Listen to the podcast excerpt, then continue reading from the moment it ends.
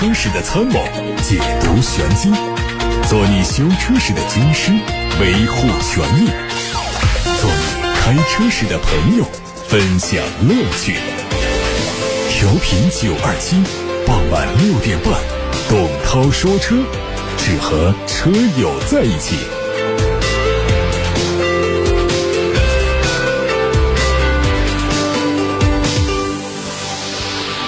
各位好，我是董涛，欢迎听董涛说车。首先关注汽车资讯，稍后回答大家选车用车的提问。八六八六六六六六正在开通热线。不久前，东南汽车首次发布了基于全新的场景化设计理念下的多功能家用车、未来科技感汽车以及全新的纯电动平台三个产品，展示出东南汽车全面向新四化转型升级的成果和决心。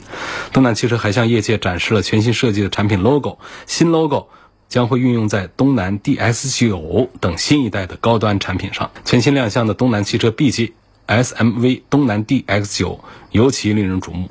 这款新车是在外形上有 SUV 的霸气外观，并且还兼具了 MPV 的宽敞空间。还有 A 级 SUV Cross 东南 N7 也是主打智能潮玩的场景，而纯电轿跑 A7 也是主打全新的纯电动平台场景。二零二一年刚刚结束，有一些车企就率先发布了二零二一年全年以及十二月份的销售数据。新能源汽车销售火爆，很多车企的新能源汽车销量同比增长的幅度都超过了一倍。成为国内车市最大大的亮点。比亚迪继续以九万二千八百二十三辆的成绩上演着以一打十的现象级的市场表现。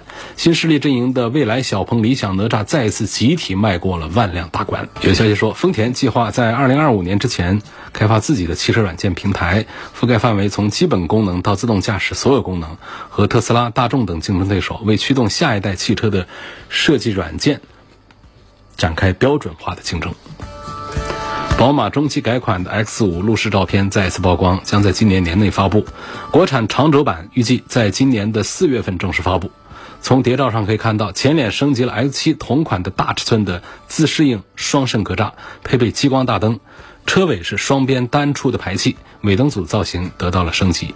外媒说，车内继续用三辐式的多功能方向盘，还用了十二点三英寸的。全液晶数字仪表，还有全新的十四点九英寸的悬浮式的液晶中控屏，相比现款要大了不少。作为福特中国二点零首款战略车型，长安福特 E U S 已经在广州车展上上市，就此拉开了品牌新的序幕。二零二二年，长安福特会针对现有的主销车型进行升级，包括全新一代的蒙迪欧、全新的福克斯、全新一代的探险者和全新一代的锐界。根据规划，全新福克斯会在二季度上市。最大的变化在于取消了现在的三缸发动机，换装1.6升或者是一点六 T 的四缸发动机。外媒说，由于奥迪 Q5 等 SUV 车型的热销以及行业电气化转型，奥迪 A4 Allroad 的市场份额被严重挤压，销售情况一直不好。鉴于目前的市场状况，在未来的一段时间，奥迪很可能会停产 Allroad。Allroad 一直是以进口的方式来销售，良好的通过性受到不少的消费者的喜爱，加上旅行车的造型满足了很多人的个性化需求。但相比国产 SUV 奥迪 Q5。A l 的在价格上没有优势，旅行车在国内市场也一直是叫好不叫座的存在。不过值得庆幸的是，据说全新的奥迪 A4 Avant 不会受到任何影响，仍然会继续开放。网上传出了红旗 H6 的路试照片，可以看到尾部是贯穿的尾灯，LED 灯组的款式很独特，类似箭雨的形状。另外还可以看到 H6 会提供双边两出的真排气。各位刚才听到的是汽车资讯，今天首先看到来自八六八六六六六的话题，黄先生说我的预。算是三十五万，打算买一辆油电混动车或者是增程式的新能源车，希望从保值率、性价比和口碑方面帮我对比一下蓝图 Free 和理想 ONE 这两个产品呢。客观讲还是各有所长，就是各自有各自的特点。在配置上，理想 ONE 是更加丰富，但是在动力总成上呢，蓝图优势又更加的明显一些。所以，首先还是要根据大家各自的需求来选择。另外呢，就是讲这个销售数字上看呢，理想 ONE 是远远领先于蓝图 Free 的，这一点要提醒一下。这也是一个传统造车势力和一个新势力之间的 PK 啊，就是蓝图，别看是一个新品牌。但实际上呢，它是如假包换的一个传统车企，也就是国家队东风汽车底下的一个品牌蓝图。那么理想呢，是典型的新品牌新势力。现在来看的话呢，我觉得都属于是比较热门的产品。但是呢，理想 ONE 是造车新势力的第一梯队。你看，我们今天在说到新势力的这个销售数字排名的时候，理想是在前面的。我觉得这两个产品的选择的话呢，基本上各有所长。如果说按照主流的大概齐来看的话呢，可能理想 ONE 的产品力啊各方面认可的更多一些。看看这个意见也是仅供参考吧。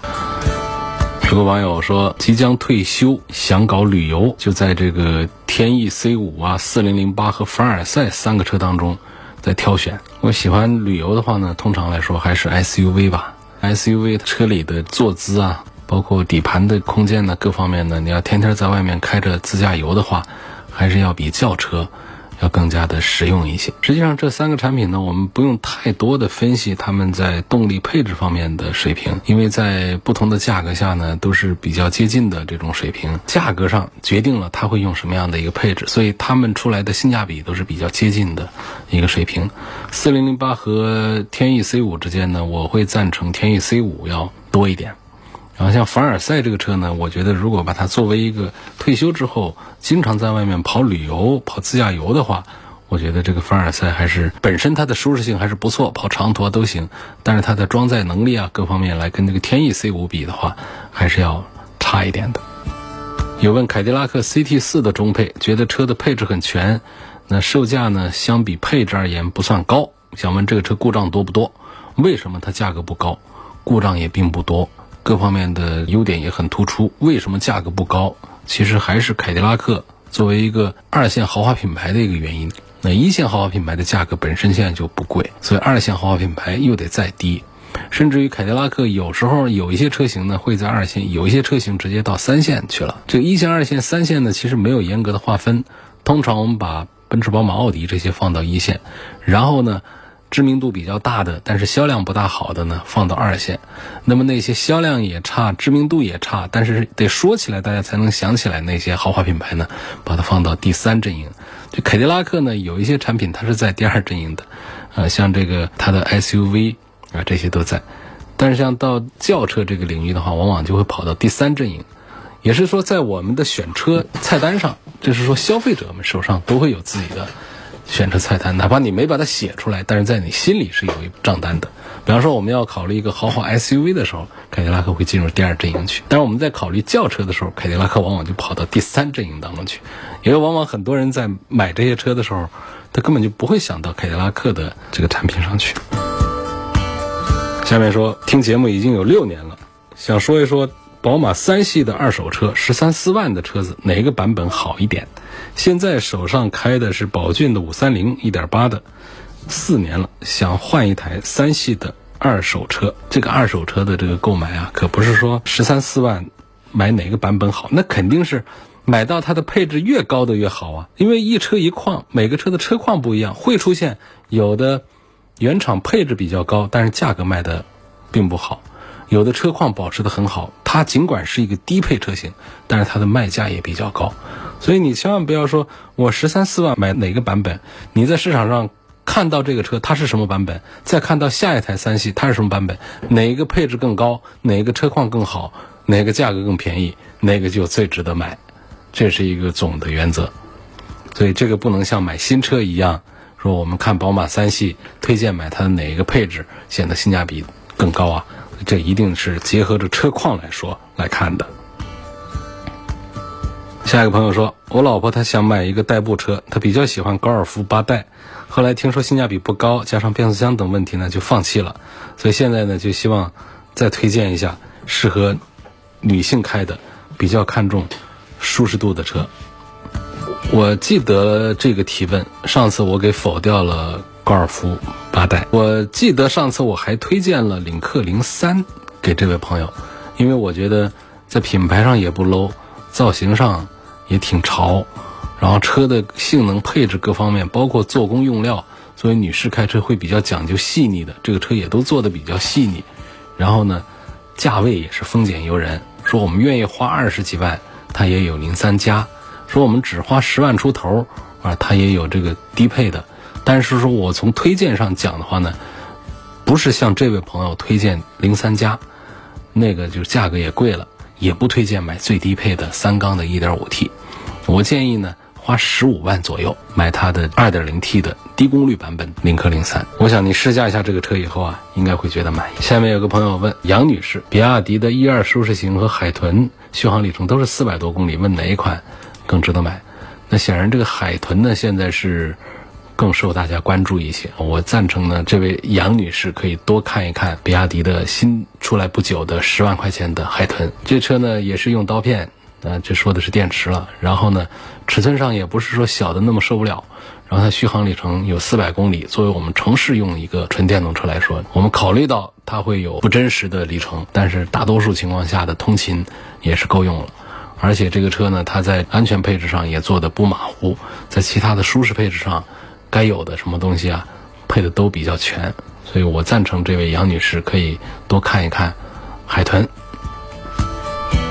下面有朋友问：双离合和 AT 哪一个提速感快一点？喜欢开车，这个要配发动机。呃，总体上讲，双离合变速箱的动力损失要更小一点。虽然说它一身的臭毛病很多缺点，但是你要讲它的节油效率、它的动力传输的损耗率。双离合是做的比较好的，但是它的就是稳定性不如 AT 那么的好，AT 的动力损失要大一点，所以这是一个要结合发动机一起来谈这个提速感的，不能单纯的说这个变速箱。有位网友发来一个消费投诉方面的话题，他说他在十月份呢刚买了一辆奔驰的 GLE 插电混合动力型，然后在十二月十六号呢就发现这个发动机的故障灯亮了，四 S 店说可能是油品问题，不用管。然后到了十二月底，在高速公路上啊，突然变速箱啊、高压电池组啊、发动机的故障灯都亮了，然后联系车载互联，让我尽快的靠边停车，安排拖车。我一下高速，这个档位就锁死了，拖车把车拖到四 S 店。四 S 店检查说只是故障灯问题，清除就可以了，当天就开走了。结果没几天呢，在三环线上呢再次出现所有的故障灯亮起、档位锁死的情况，只好是又把车拖到四 S 店。四 S 店还是查不出问题，说要拆下变速箱来做检测。但是我的车才开了三千公里不到啊，要拆开变速箱，这个我接受不了。问这种情况，我该怎么维护自己的权利？哎，我们首先说这个故障的可能性。就是它不是所有的这故障啊，就很容易把它查出来的。有一些是偶发的故障，它可能在检测的时候它就没问题啊。车跟人一样，有时候就是有一些毛病啊，它得碰到这个点子上。因此呢，其实从四 S 店的这个处理来看呢，就是它通过第一次消除故障之后。车就恢复正常，这在我们当代的汽车上这是比较常见的。就过去的老式的汽车啊，它机械控制为主，哪有故障就直接听声、听响、看动静、手感能找出哪儿坏了。现在大量的传感器，大量的是电脑程序在控制车辆，可能它的故障啊就是出现了，但是跟硬件一点关系没有，就是它的软件体系出现了一些保护的锁止，比方说你的档位锁死。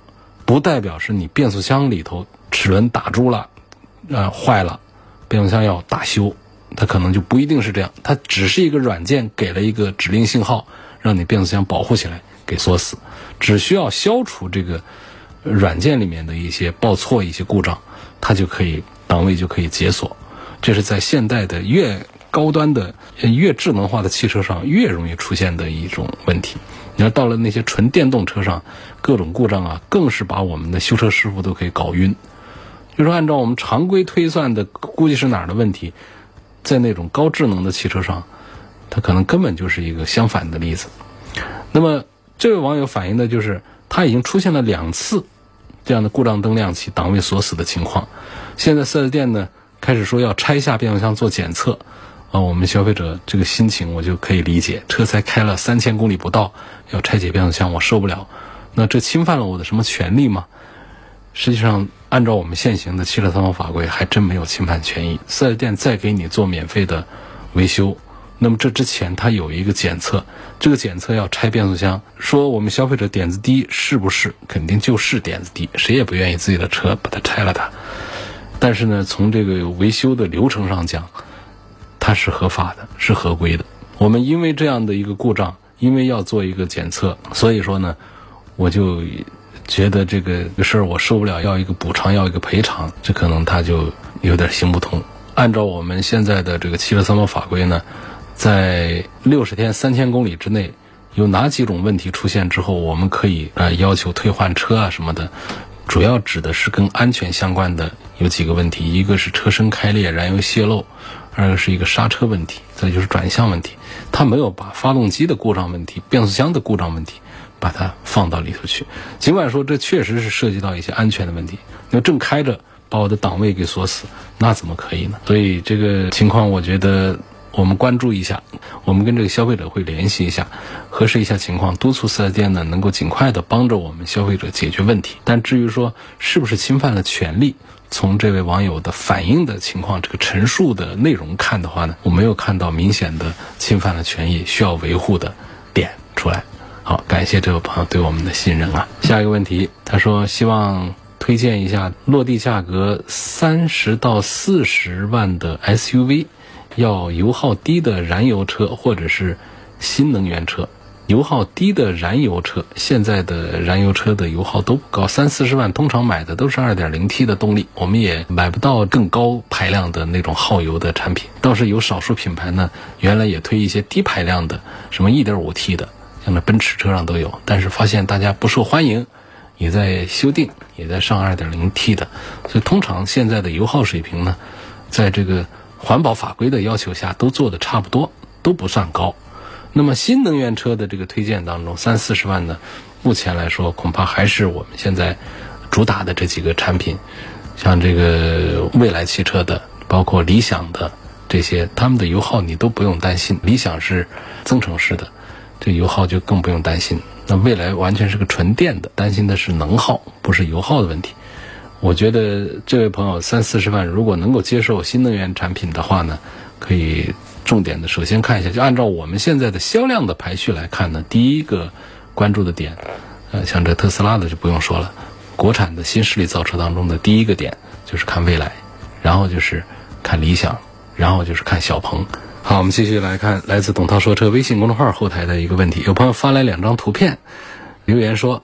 我前两天呢，这个后轮的轮胎被钉子扎漏气，行驶了一段距离，发现之后呢，就就近补胎。补胎之后啊，他发现这个轮胎的外围啊有一圈凹陷的纹路，问这是否需要换轮胎？如果要换的话呢，是另一个轮胎也得换吗？轮胎大概用了两年半，一万五千公里的样子，希望给个建议。然后我首先说。作为一万五千公里的车子换胎的话，最好是同轴上的两条胎一起换，然后把新胎往前轮上放，把旧胎往后轮上放，这是一个普遍建议。至于说发过来两张图片，看到轮胎的侧面胎壁上有这个严重的磨损啊，这个磨损的程度呢，其实从图片上看的并不太清晰，看不准到底是磨了多少。通常有一个基础的判断就是你自己看这一圈磨损。它有没有露出连线？轮胎的胎壁里面是有纱线。如果连线都已经露出来的话，那么胎壁本身就很薄，它不像胎面那么的厚，胎壁很薄。如果连线都已经露出来，那么这就伤得很深。这样的胎呢，它是有爆胎隐患的，最好是及时的把它换掉。但如果说只是表层的橡胶层，比方说我们在有一些路边的路牙子啊、花坛上啊。在这个地方靠得太近了，蹭掉了一些橡胶，并不深的话，我觉得是可以忽略它，是可以不管它的。所以我觉得判断的这个深浅的标准就是看有没有伤到里头去，能够看到里头的连线，就像人受伤一样，它都已经露出骨头了，那这就是很深的伤了。表层的一点点，这个都可以不要紧。而且呢，现在网上还可以买轮胎的一些修补的一些东西，就是你不是出现了一点。比较深的一点点，但是又不是太深的一点橡胶的摩擦嘛。网上有一种东西，你去买速补的一种什么东西啊？它不是一个补漏气的，它就在这个地方涂上之后呢，有那么十来分钟就可以凝固起来，就跟这个旁边的橡胶啊融合到一块儿，也是起到一个保护胎壁的一个作用。可以试一下用这种东西。有网友问：黄灯亮了，闯过路口，它算不算违章？这话不是简单的算还不算的，要看你的这个停车的位置。就是确实是黄灯呢，经常是被车主看作一个冲刺的信号。本来车开的好好的，稳稳当当的。一看前面黄灯亮起了，马上就是加油，直接飙，一脚油门轰到底，在红灯亮起之前冲过马路。各位注意啊，黄灯可不是个摆设啊。他说这是个过渡灯，然后说我们是闯红灯，在这样的两个概念之下，大家认为闯黄灯是没问题的。告诉大家，这个交通信号灯，红灯、绿灯、黄灯各司其职。红灯表示禁止通行，这是绝对。红灯下你越过那个这个路口的标线的话，那那铁定就是要吃罚单的啊。绿灯表示那是没问题的，准许通行的。就是这个黄灯让很多人误会了。它是个警示灯，它的作用就是净空交叉路口的，把交叉路口的车辆把它排空。那么已经越过停止线的车，在黄灯期间是应该快速通过的。那么黄灯亮了的时候，如果你还没有过停止线的车，你得减速停下来，不得通行的。所以这就明白了，闯黄灯其实在这种情况下是等同于闯红灯的，罚两百，扣六分。很多地方对闯黄灯都有明确的规定，那等同于闯红灯的，属于不按交通信号灯指示通行的违法行为，扣六分，罚两百。道交法上也写得很清楚，黄灯亮时已越过停止线的车辆可以继续通行。公安部发布的闯黄灯的定义是说，车主在黄灯亮起时未越过停止线的机动车继续通行的，属于机动车不按交通信号灯规定通行的违章行为，处两百块钱罚款，扣六分，写得很清楚了。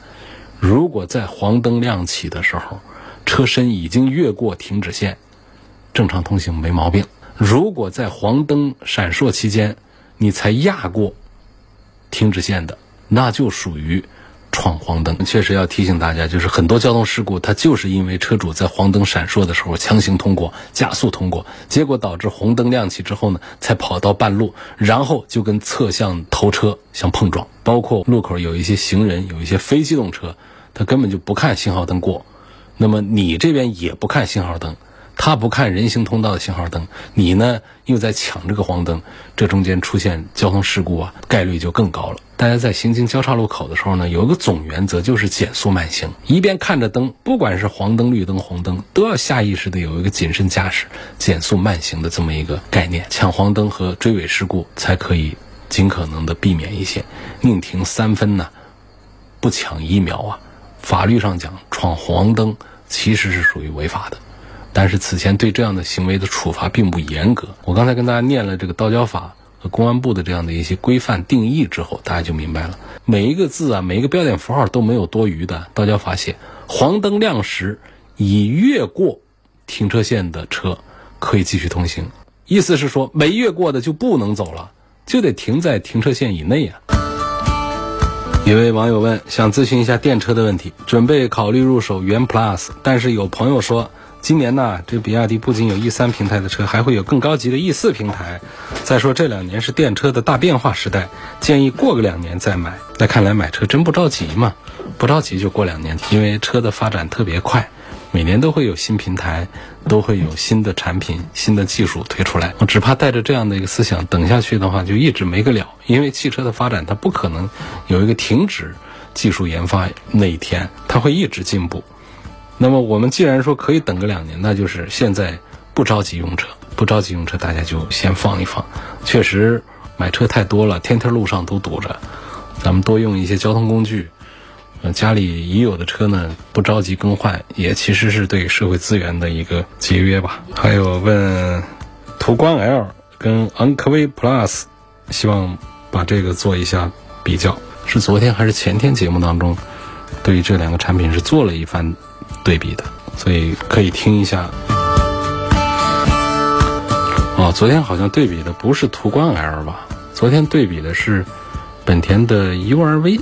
差不多意思吧。我觉得途观 L 跟这个昂科威的 Plus 在一块儿呢，昂科威 Plus 的这个优势其实也是比较明显。途观 L 呢，它主要是在销量上，在保值率各方面更有优势一些。问冬天到底需要热车多久？我觉得冬天基本上就是，如果我们停在室内停车场的话，温度都有个十来度，这个不用太担心。就是启动之后啊，车子开动之前。